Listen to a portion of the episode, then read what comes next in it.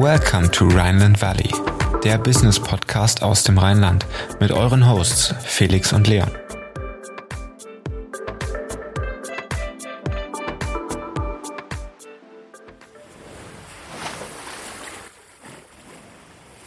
Überraschend, stilsicher, zeitlos. Baldessarini ist der Herrenausstatter für den selbstbewussten Mann. Wie wurde die Brand erfolgreich und wie ist sie heute in der Modewelt positioniert? Darüber sprechen wir mit Florian. Herzlich willkommen im Rheinland Valley, der Business Podcast für zwischendurch. Heute mit Florian Wortmann, Managing Director von Baldessarini. Hallo Florian. Hallo Felix. Hallo Leon. Wir freuen uns, dass das heute geklappt hat. Wie war dein Tag bisher? Wir haben ja schon 18 Uhr. Ja, mein Tag, du, äh, äh, war sehr stressig heute, weil äh, ich jetzt auch gerade erst aus dem Urlaub gekommen bin. Insofern fällt da immer viel an. Ja, aber habe jetzt einen schönen Ausklang. Jawohl, Schreibtisch also wahrscheinlich noch sehr gefüllt. Wir wollen über Baldessarini sprechen. Was ist Baldessarini? Vielleicht könntest, könntest du uns da ein kurzes Intro geben. Wofür steht eure Brand? Ja, Baldessarini hat ja jetzt, seitdem ich hier angefangen habe, vor ähm, anderthalb Jahren einen riesigen Relaunch erfahren.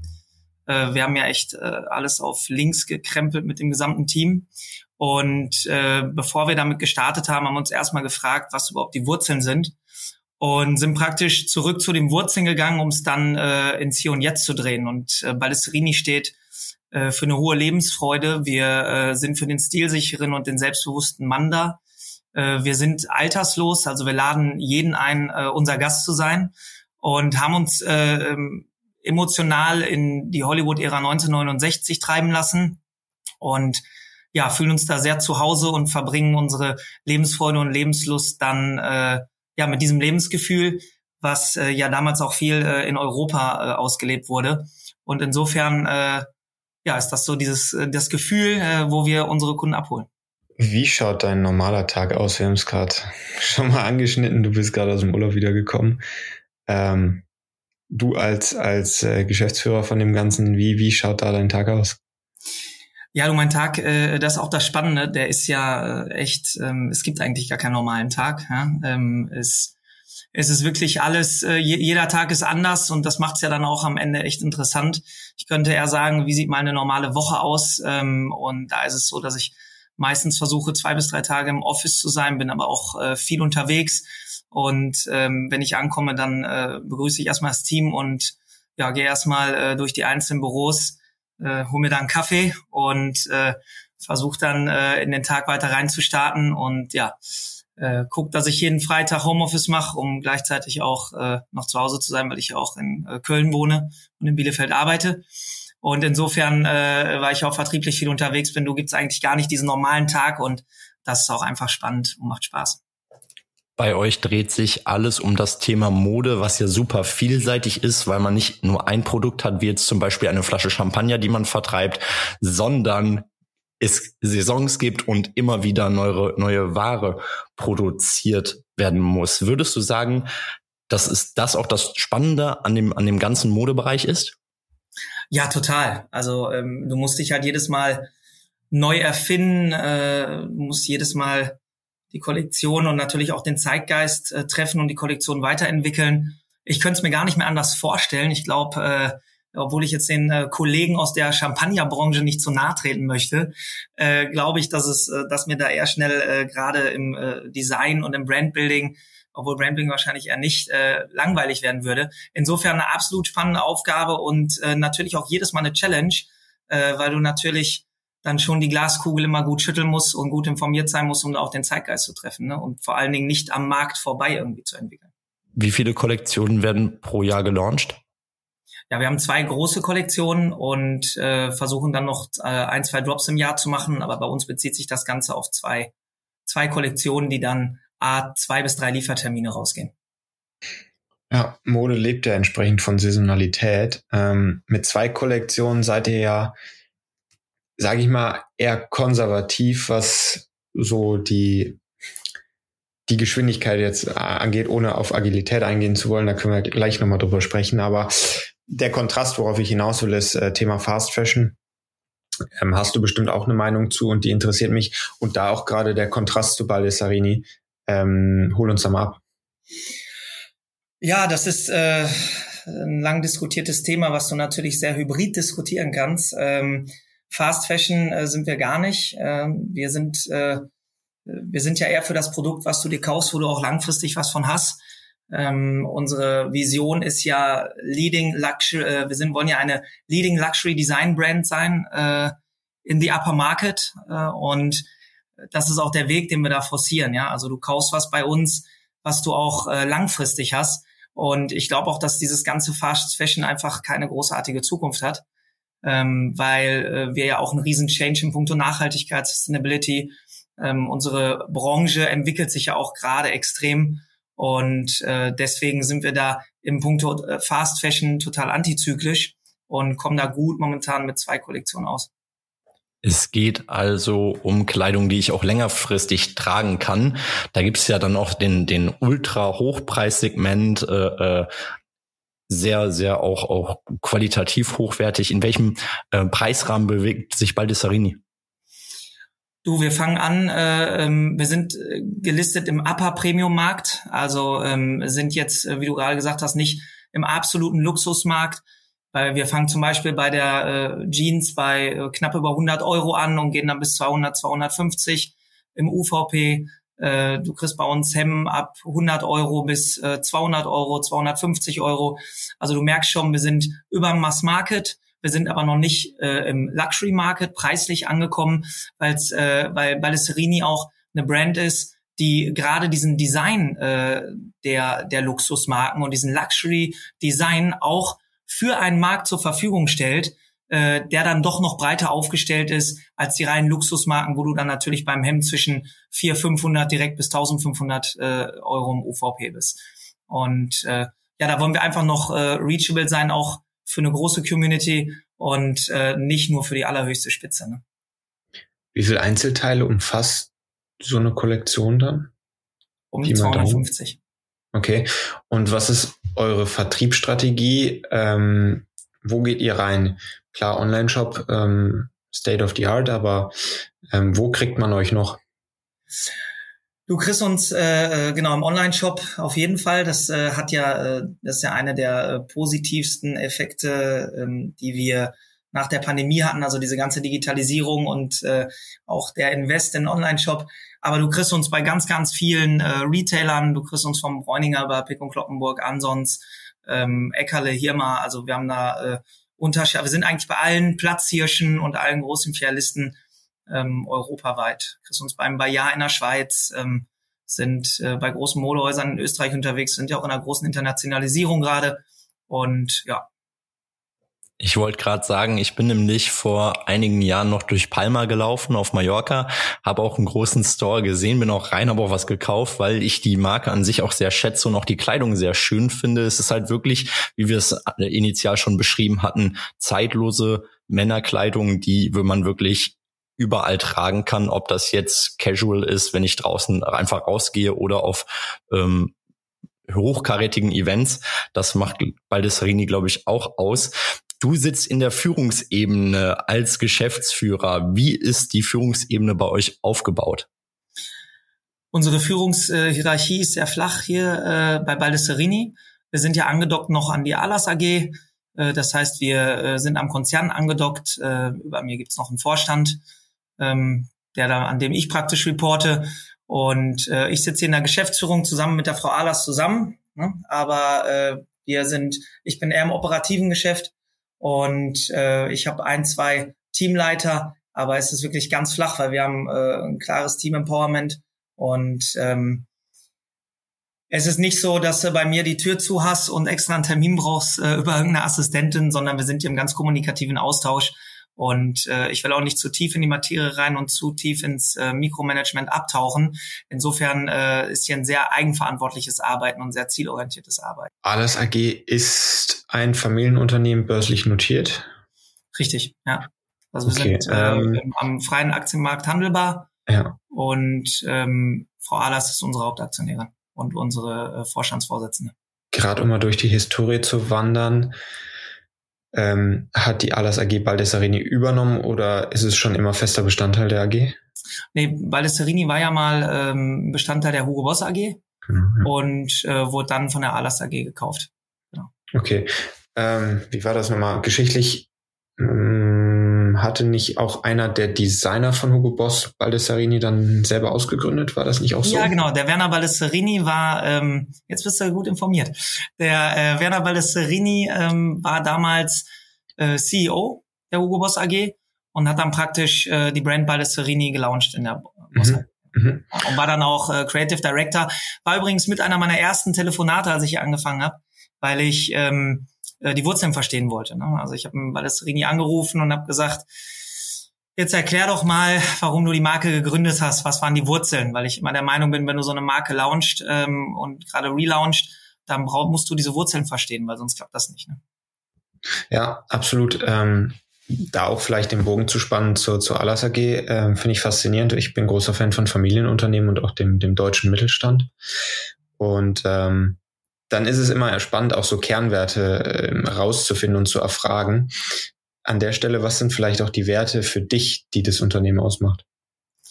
Äh, wir haben eine ganz hohe Loyalität, ähm, eine große Vertrauensbasis und ähm, dass man hier auch wirklich äh, durch die Vertrauensbasis äh, extrem frei arbeiten kann. Das schätze ich sehr und es ist einfach eine extrem hohe Loyalität beiderseits und man äh, arbeitet fürs gemeinsame Ziel. Ja? Also wir wollen wachsen und äh, ähm, der Mitarbeiter zählt hier ähm, extrem viel. Ich hatte letzte letzte Wochen äh, da gab es äh, bei dem Textilwirtschaftsforum einen Vortrag, da ging es nicht mehr um Human Resources, sondern man sollte es eher Human Stars nennen. Und ähm, wir sind da einfach auf dem richtigen Weg, dass äh, wir uns da entwickeln, dass man einfach weiß, dass ähm, der Mensch wichtiger ist als am Ende das Produkt oder Kapital. Ne? Wir wollen auch über deinen Karriereweg sprechen. Du hast schon viele Gründungen hinter dir, auch viele Jahre in der Modeindustrie an sich. Wie hast du deinen, deinen persönlichen Karriereweg beschritten? Und gab es etwas, wenn du zurückblickst, was dich enorm weitergebracht hat?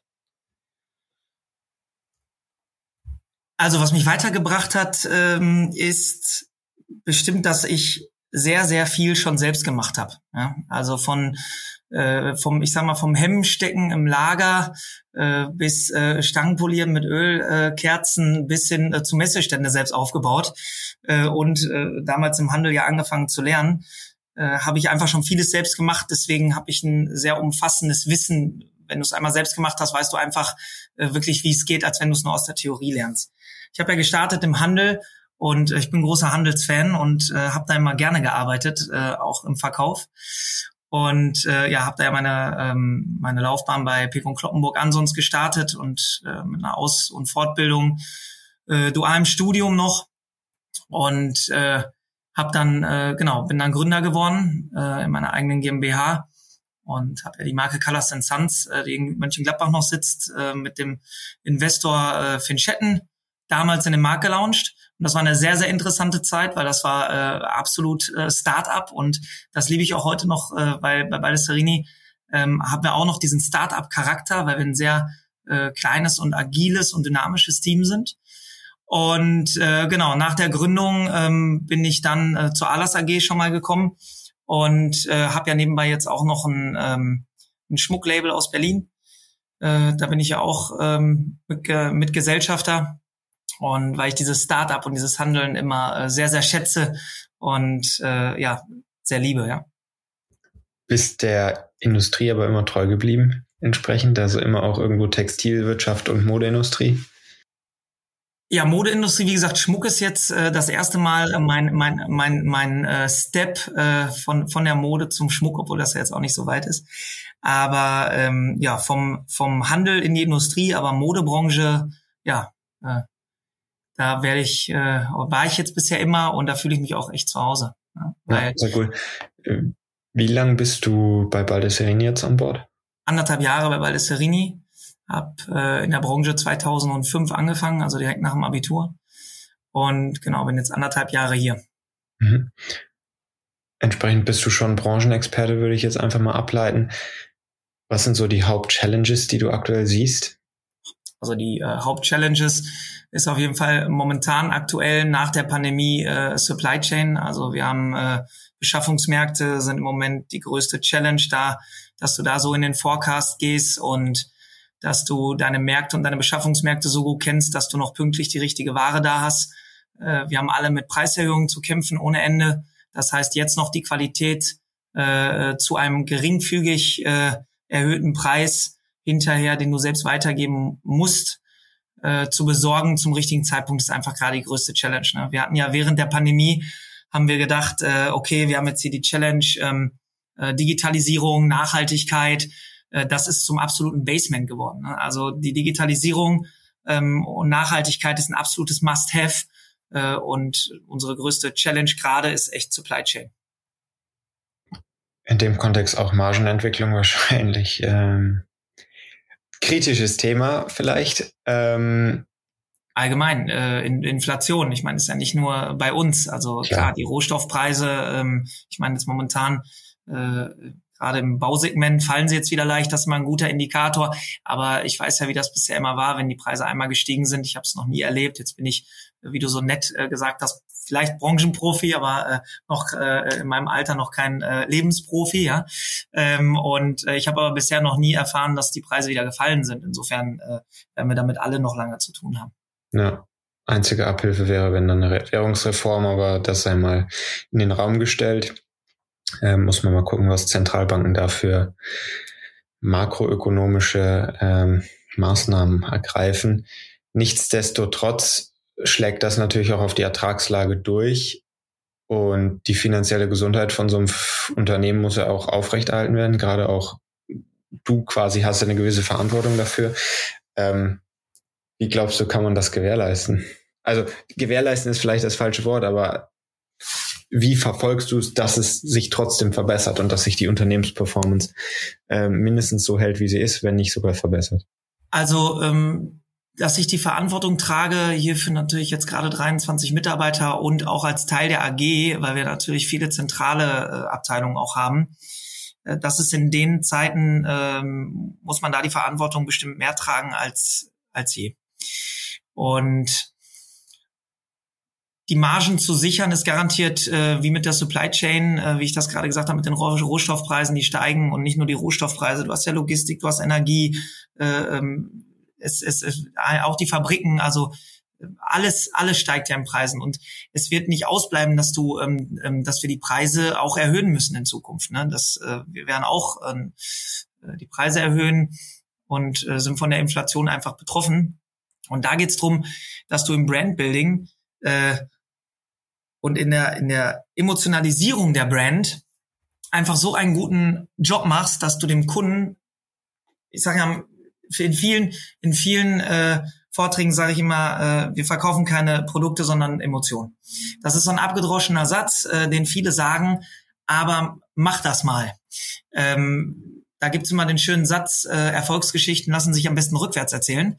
Und äh, wenn, äh, ich meine, unser Relaunch, der läuft echt sehr, sehr erfolgreich. Und wenn du natürlich jetzt das zurück betrachtest und sagst, klar, machst ein bisschen an auf Hollywood, hast eine ganz klare Linie, baust das mal eben um, neues Design, äh, straightest Branding, äh, dich darf auch nicht jeder mögen, ja, dann äh, hört sich das immer total leicht an, ist es aber nicht, weil ähm, das Schwierigste in der Markenführung ist nämlich dieses Straighte, dass du deiner Community treu bleibst und da wird sich die Spreu vom Weizen äh, trennen, dass du da deine Community noch erreichst und äh, dich so darstellst und äh, dass halt, dass nicht nur das Produkt ein gutes ist, sondern dass du auch damit noch Emotionen verkaufst, um dann am Ende diese Preissteigerung zu kompensieren, ne? um überhaupt die Margen zu halten. Ja? Also ich rede ja gar nicht von irgendwelchen höheren Margen, weil du wirst ah, die Margen nicht mehr erreichen, sondern du musst gucken, dass du die Margen hältst und dann auch äh, übers Design kommen, weil du kaufst natürlich im Produkt eine Qualität, ganz klar, aber du kaufst ja auch das, das Design. Und wenn das Design unique ist, ist das auch eine Kreativleistung,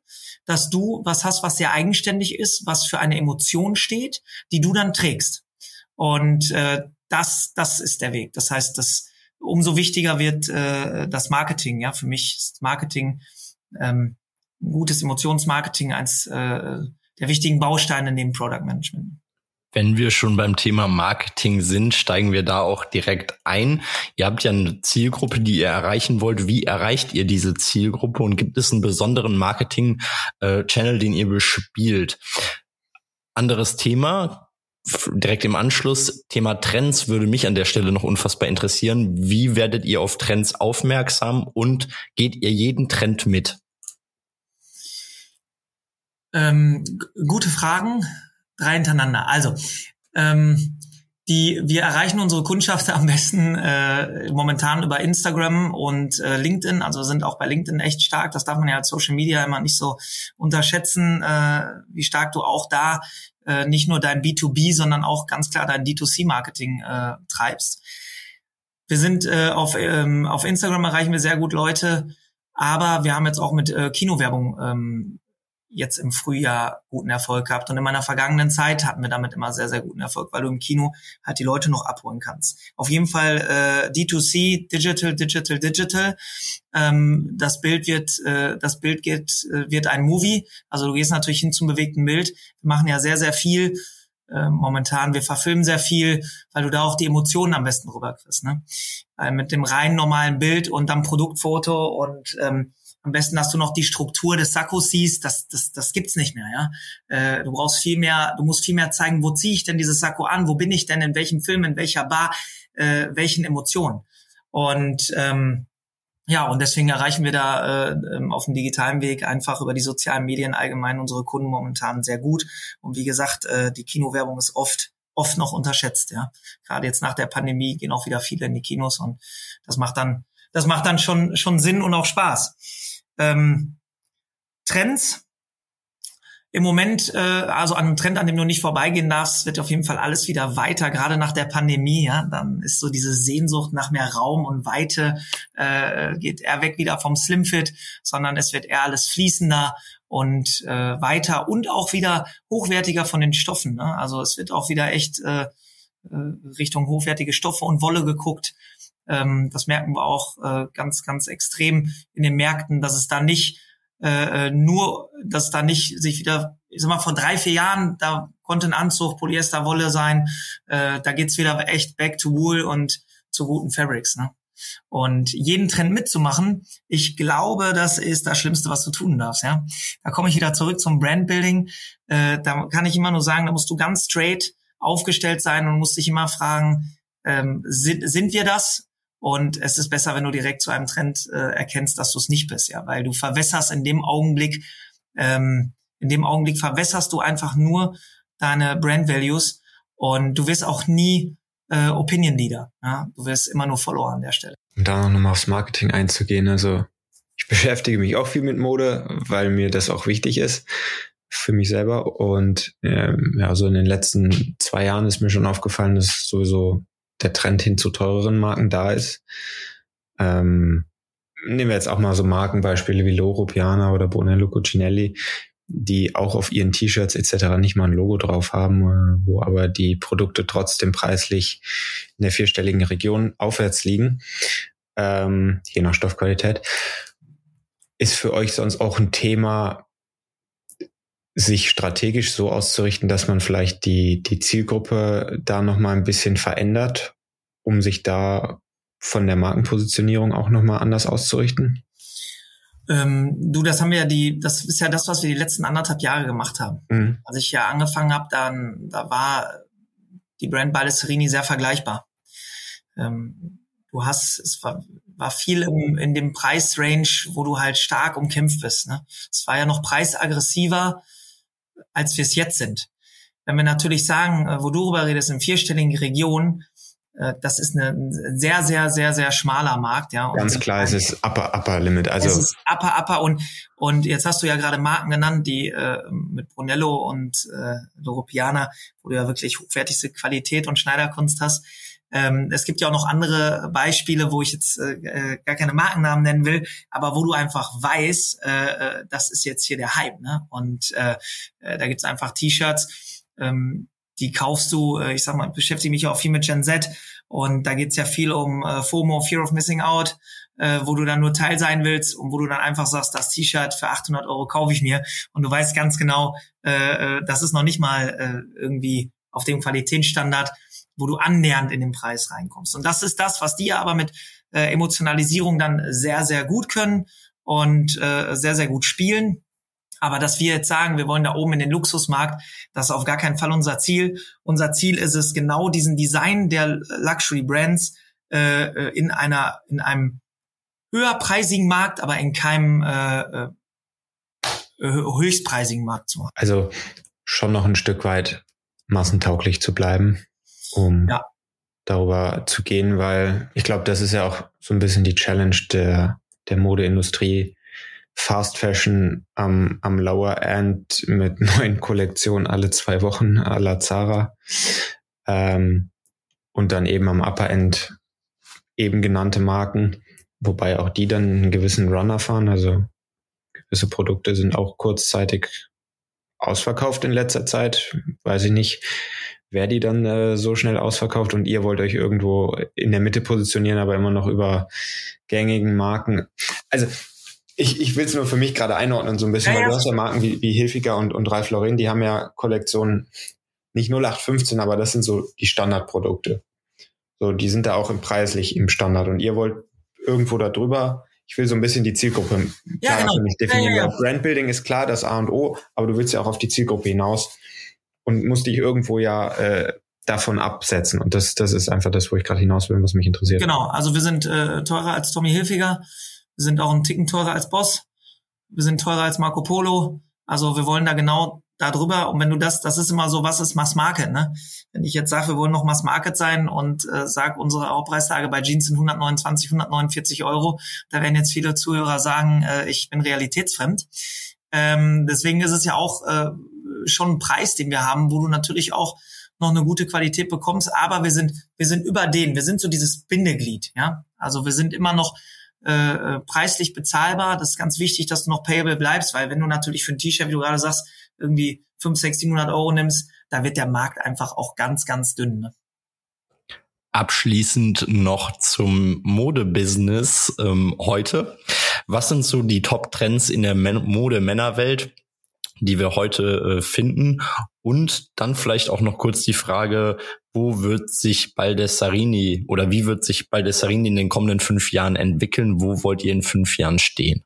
Modetrends, ähm, habe ich ja habe ich gerade schon angesprochen. Also ich sag mal, das äh, was wirklich schön ist, ist, dass die Formalwear zurückgekommen ist. Ja, die hat sich natürlich casualisiert. Äh, also dieses Wort casualisieren ist auch, da bin ich auch so ein bisschen auf äh, im Zwiespalt mit, weil äh, ich glaube, das war so ein bisschen äh, einfach eine Zeitgeistbetitelung äh, während der Pandemie.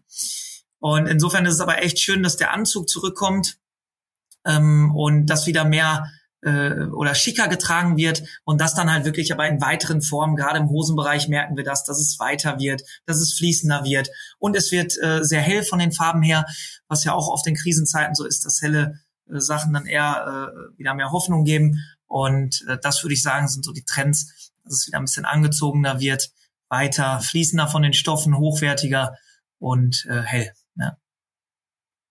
Aussicht für fünf Jahre, Baldessarini? Ach, Baldessarini in fünf Jahren, ja, du, wir haben dann ganz äh, eine ganz klare eine ganz klare Mission. Ne? Wir wollen hier den Umsatz äh, verdoppeln. Wir wollen auf dem Weg äh, Baldessarini äh, wieder äh, visionsweit zu einer 100 Millionen Marke, eine 100 Millionen Euro Marke bringen. Und ähm, da wollen wir in fünf Jahren auf jeden Fall bei unserer Verdopplung sein und wollen wieder eine feste Säule äh, im Handeln und Online in Europa werden. Ne?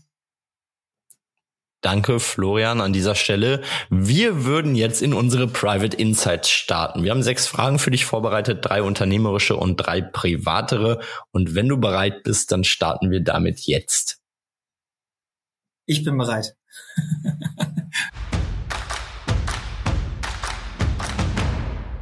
Wir haben es ja schon festgestellt im Laufe des Gesprächs, du bist Branchenexperte in der Modeindustrie.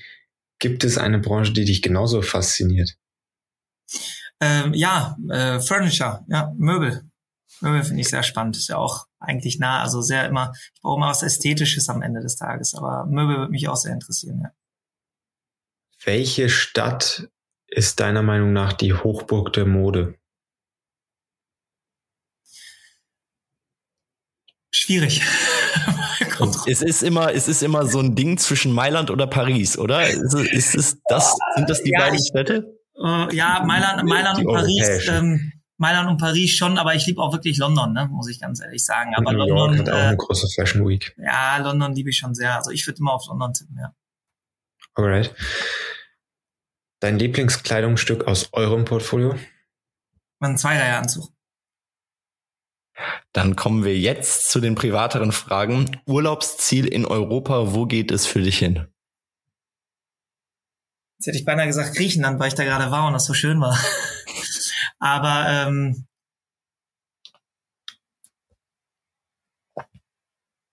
ja, doch, ich nehme äh, ich nehm Griechenland. Das war schon sehr, sehr schön. Ja.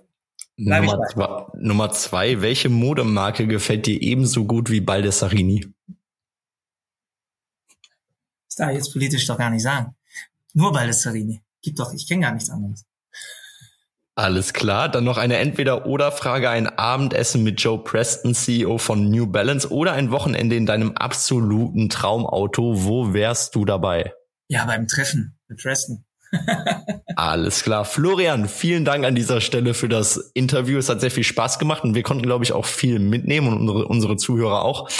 Wir gucken weiterhin auf Baldessarini und freuen uns auf vielleicht sogar ein nächstes Gespräch. Bis dahin. Vielen Dank, hat Spaß gemacht. Ja, das war's auch schon wieder mit der aktuellen Folge Rheinland Valley. Wir würden uns sehr freuen, wenn du uns weiterempfehlst, damit wir noch mehr Reichweite bekommen. Und wenn du auf iTunes zuhörst, würden wir uns sehr freuen, wenn du uns eine positive Bewertung hinterlässt, damit der Podcast auch noch besser auffindbar wird. Wie immer findest du in den Show Notes alle Informationen und wir sagen bis zum nächsten Mal und ciao.